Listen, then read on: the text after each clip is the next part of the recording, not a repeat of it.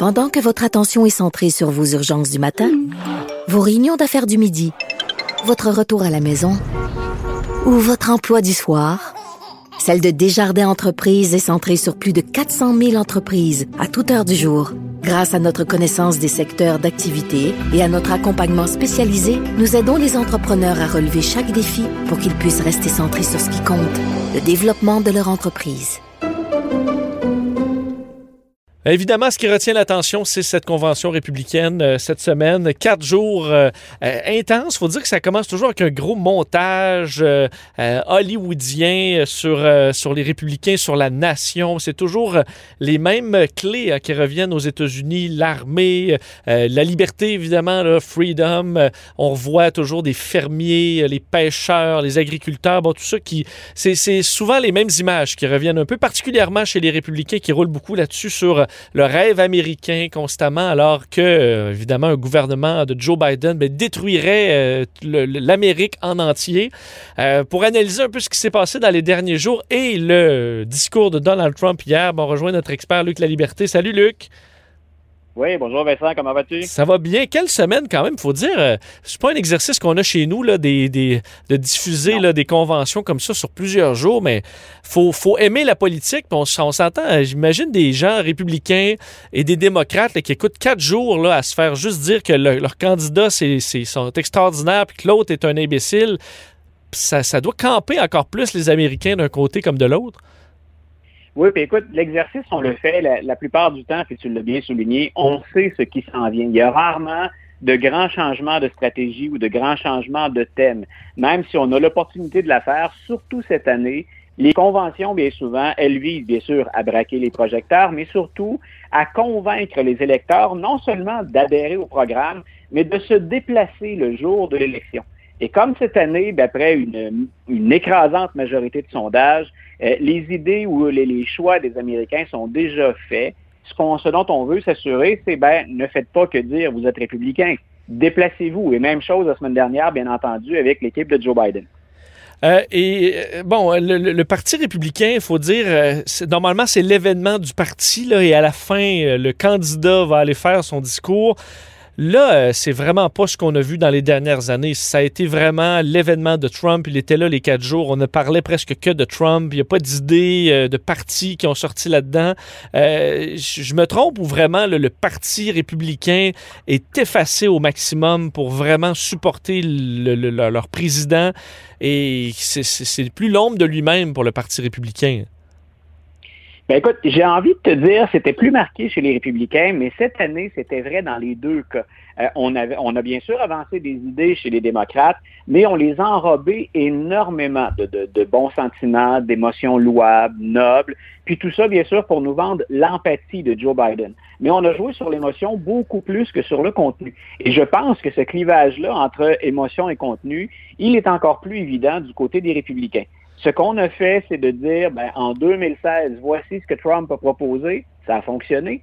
On revient à la charge essentiellement avec le candidat, point. Le candidat et sa manière. La seule différence notable après les quatre jours, Vincent, moi j'ai trouvé que cette fois-ci, on faisait un effort pour nous convaincre de, l'humanité du président. Que derrière ce personnage-là qui gazouille, qui insulte, qui défie, qui provoque, ben, il y a un bon père de famille ou il y a un Américain qui se soucie du sort réservé à ses concitoyens. Et quand on observe, entre autres, les témoignages de Melania Trump ou d'Ivanka Trump, c'est carrément ce qui ressortait. Vous avez quelqu'un de déterminé, quelqu'un qui va écraser des orteils au passage, qui va bousculer, mais hein, euh, faites attention, derrière cet homme qu'on présente comme un bully ou une brute, il y a un être humain sensible. Mais en même temps, euh, bon, évidemment, c'est qu'on voyait certains, euh, certains témoignages qui décrivent ça là, pour montrer que Trump est vraiment gentil dans la, dans la vie privée.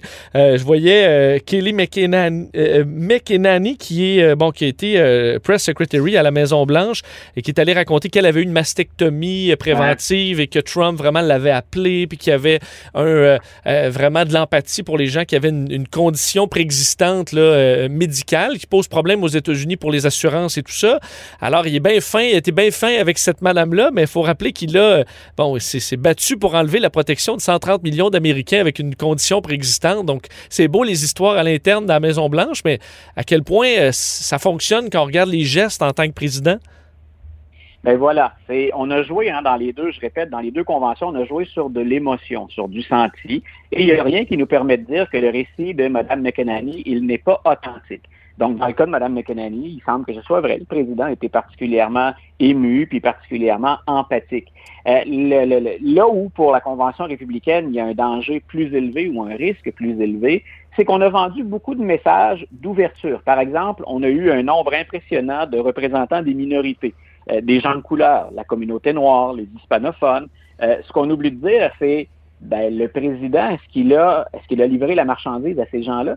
Euh, on a beau les convaincre de voter pour nous, pour augmenter, bien entendu, notre clientèle électorale, mais qu'a-t-il fait pour les hispanophones ou pour la communauté noire dans les faits? Si on se laisse prendre au jeu de l'émotion, ça va, on peut suivre.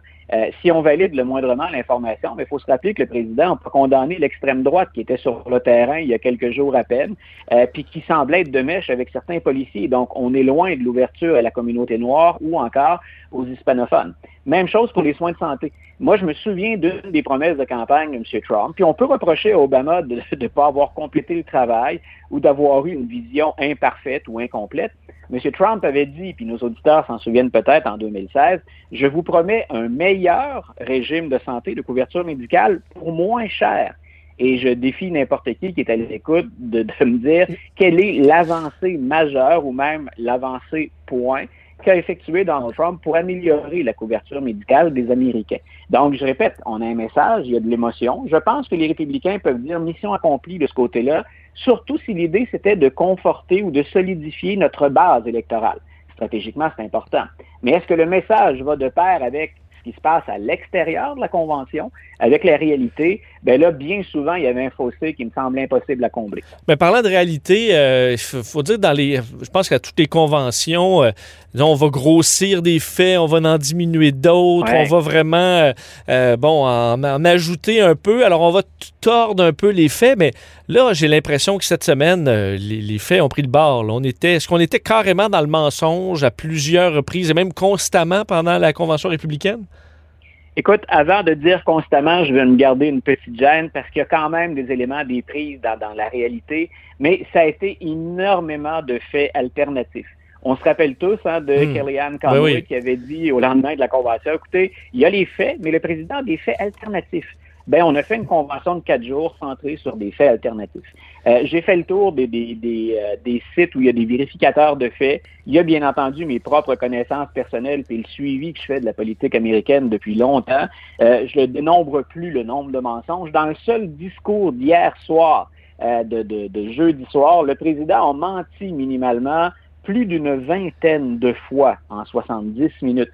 Pas juste déformer de la réalité affirmer des choses qui soit n'existent pas ou qui sont carrément fausses. On voyait des, les, fameux fact-checkers, donc aux États-Unis, vont regarder, je veux dire, ils ne savaient plus où donner de la tête pendant le discours euh, de Donald Trump euh, euh, jeudi soir parce qu'il y en avait trop, là, disant ah, j'ai signé telle chose alors que c'est pas vrai. Vraiment des, des trucs qu'on peut très factuellement prouver que c'est faux.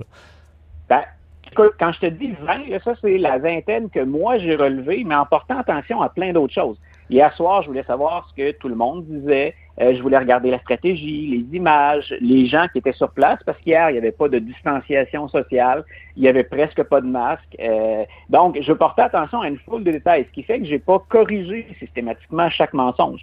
Mais quand je dis une vingtaine de mensonges et plus, c'est uniquement ce que j'ai eu le temps de relever en observant le hmm. reste de l'action euh, autour de la déclaration du président. Écoutons d'ailleurs, parlant de la déclaration du président, euh, euh, un extrait, vous dire c'est un court extrait par rapport à la longueur de son discours qui était de plus d'une heure. Vous allez vous donner une idée du, du ton de M. Trump. This election will decide whether we save the American dream or whether we allow a socialist agenda to demolish our cherished destiny. Your vote will decide whether we protect law abiding Americans or whether we give free rein to violent anarchists and agitators and criminals who threaten. Alors, Donald Trump, qui a été comme d'autres auparavant, dont un de ses fils, euh, vraiment que l'élection allait porter sur l'Amérique que l'on connaît, le rêve américain, versus la destruction complète de tout ce qu'on connaît pour laisser place à l'anarchie et au chaos. Est-ce que ça marche, euh, ce discours-là, dans la mesure où euh, la plupart de ces choses-là, Joe Biden n'a pas promis la, fin du, rêve américain ou la destruction de, de l'Amérique telle qu'on le connaît? Mais est-ce que ça fonctionne, ce discours-là? ça fonctionne auprès de sa base. Je le mentionnais tout à l'heure, je pense que sa base, elle est pleinement satisfaite de l'exercice des quatre derniers jours. Maintenant, je disais, pour les gens qui sont moindrement informés ou pour les gens qui hésitent, euh, quand Donald Trump souligne, et c'est excellent l'extrait que tu as choisi, euh, quand Donald Trump souligne le chaos euh, et qu'il attribue ça aux démocrates, on a l'impression qu'il oublie qu'il est au pouvoir depuis presque quatre ans maintenant. Donc, si on devait make America great again, si on devait finalement redonner à l'Amérique sa grandeur, son prestige, euh, qu'a-t-il fait dans les quatre années pour corriger ce qu'il décrit lui-même comme étant un chaos actuellement? Donc, il y a ce problème-là dans sa logique. L'autre chose que j'ai relevée dans la déclaration, c'est que euh, c'est bien de jouer sur la loi et l'ordre, au sens où, oui, les forces policières ont besoin d'appui, au sens où, bien sûr, que les citoyens américains qui se sentent menacés par les manifestants doivent être rassurés. On ne peut pas tolérer qu'on incendie, hein, puis qu'on mette à sac euh, des centres-villes ou des, des quartiers, des banlieues. En même temps, ce que le président ignore complètement, c'est ben, est-ce que c'est insensé comme réaction de la part des manifestants? Euh, la communauté noire a espéré depuis la mort de George Floyd des, euh, des gestes forts, des améliorations, euh, des réformes. On a parlé de financement, bien entendu, des services policiers. mais qu'est-ce qu'on a livré à cette communauté-là entre la mort de George Floyd et entre le fait qu'on a abattu M. Jacob, donc, euh, qui, qui, va survivre, mais paralysé, semble-t-il, il, s'est passé quoi cet été alors qu'on espérait beaucoup? La réponse de Mike Pence mercredi soir et celle de Donald Trump hier, c'est absolument rien pour les gens qui se sentent exclus, qui sont déçus et qui, admettons-le, ont des raisons euh, tout à fait légitimes de s'indigner. Ce qu'on promet à tout ce beau monde-là, que ce soit ceux qui se sentent inquiétés par les manifestants ou par les manifestants, c'est la loi et l'ordre c'est un problème qui est beaucoup plus complexe que ça. Euh, je suis de tout cœur avec des policiers qu'on place dans une situation impossible. En même temps, je comprends très bien la réaction légitime de la communauté noire face à tout ce qui se produit à répétition, et pas que cette année, depuis des années.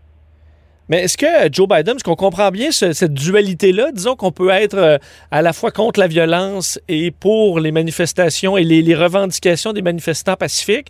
Euh, est-ce que Joe Biden réussit à reprendre ça comme il faut ou au contraire, effectivement, il réussit pas à se placer comme étant celui qui va calmer le jeu, tout en faisant avancer les choses pour les, euh, pour les, les, revendications en matière raciale aux États-Unis.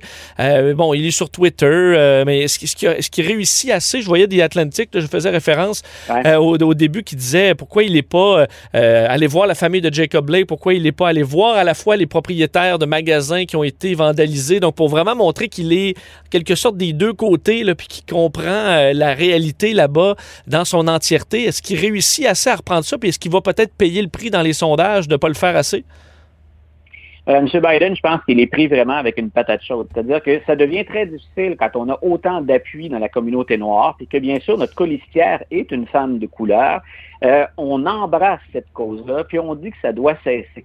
En même temps, parmi les opposants ou les manifestants, ceux qui sont dans la rue, il y a ce fameux slogan qui est revenu régulièrement, hein, Defend the police. Donc, on coupe les fonds aux, policiers. Et on a joué là-dessus plusieurs fois pendant la Convention républicaine. Et M. Biden, plus ou moins habilement, est intervenu pour dire, ben, j'appuie la communauté, euh, mais je rendrai conditionnel l'accès au fonds pour les policiers.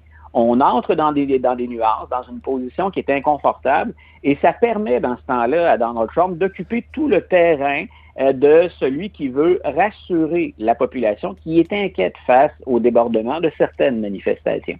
Donc, M. Biden, il doit, il doit à la fois répondre à la communauté noire, je vous comprends, je sais d'où ça vient, puis sous Joe Biden, on va améliorer ça. En même temps, est-ce qu'il peut taper sur les services de police régulièrement ou encore dire euh, on va couper des fonds à ceux qui mettent leur vie en jeu et qui bien souvent sont placés dans une situation impossible? Je pense que nos auditeurs comprennent bien que ce ne sont pas tous les policiers qui sont des brutes racistes, mais on demande aux policiers d'intervenir dans des situations, pour régler des situations qui demandent une réponse de politiciens, d'économistes, euh, d'intervenants sur la scène sociale. Euh, souvent, on n'investit pas assez en périphérie et c'est le policier dans la rue qui se retrouve à gérer le problème. Donc, M. Biden doit à la fois répondre aux deux. Euh, je dois donner mon appui à ces gens qui risquent leur vie, les policiers, pour assurer l'ordre. Euh, puis je dois le faire avec les nuances nécessaires. Puis je dois le faire de l'autre côté aussi, bien sûr, parce que la communauté noire a raison de s'indigner et de se soulever. Mais c'est un peu euh, la position la plus inconfortable et M. Trump ne s'en fâche pas, lui, dans autant de subtilité et de nuances. Euh, euh, Luc, je vais te demander, tu sais, à chaque semaine, euh, de, déterminer la, semaine va à qui, auquel des deux candidats. La semaine dernière, à la fin de la convention démocrate, tu avais donné la semaine à Joe Biden, qui avait surpris, je pense, agréablement avec son discours. Cette semaine, ça va à qui?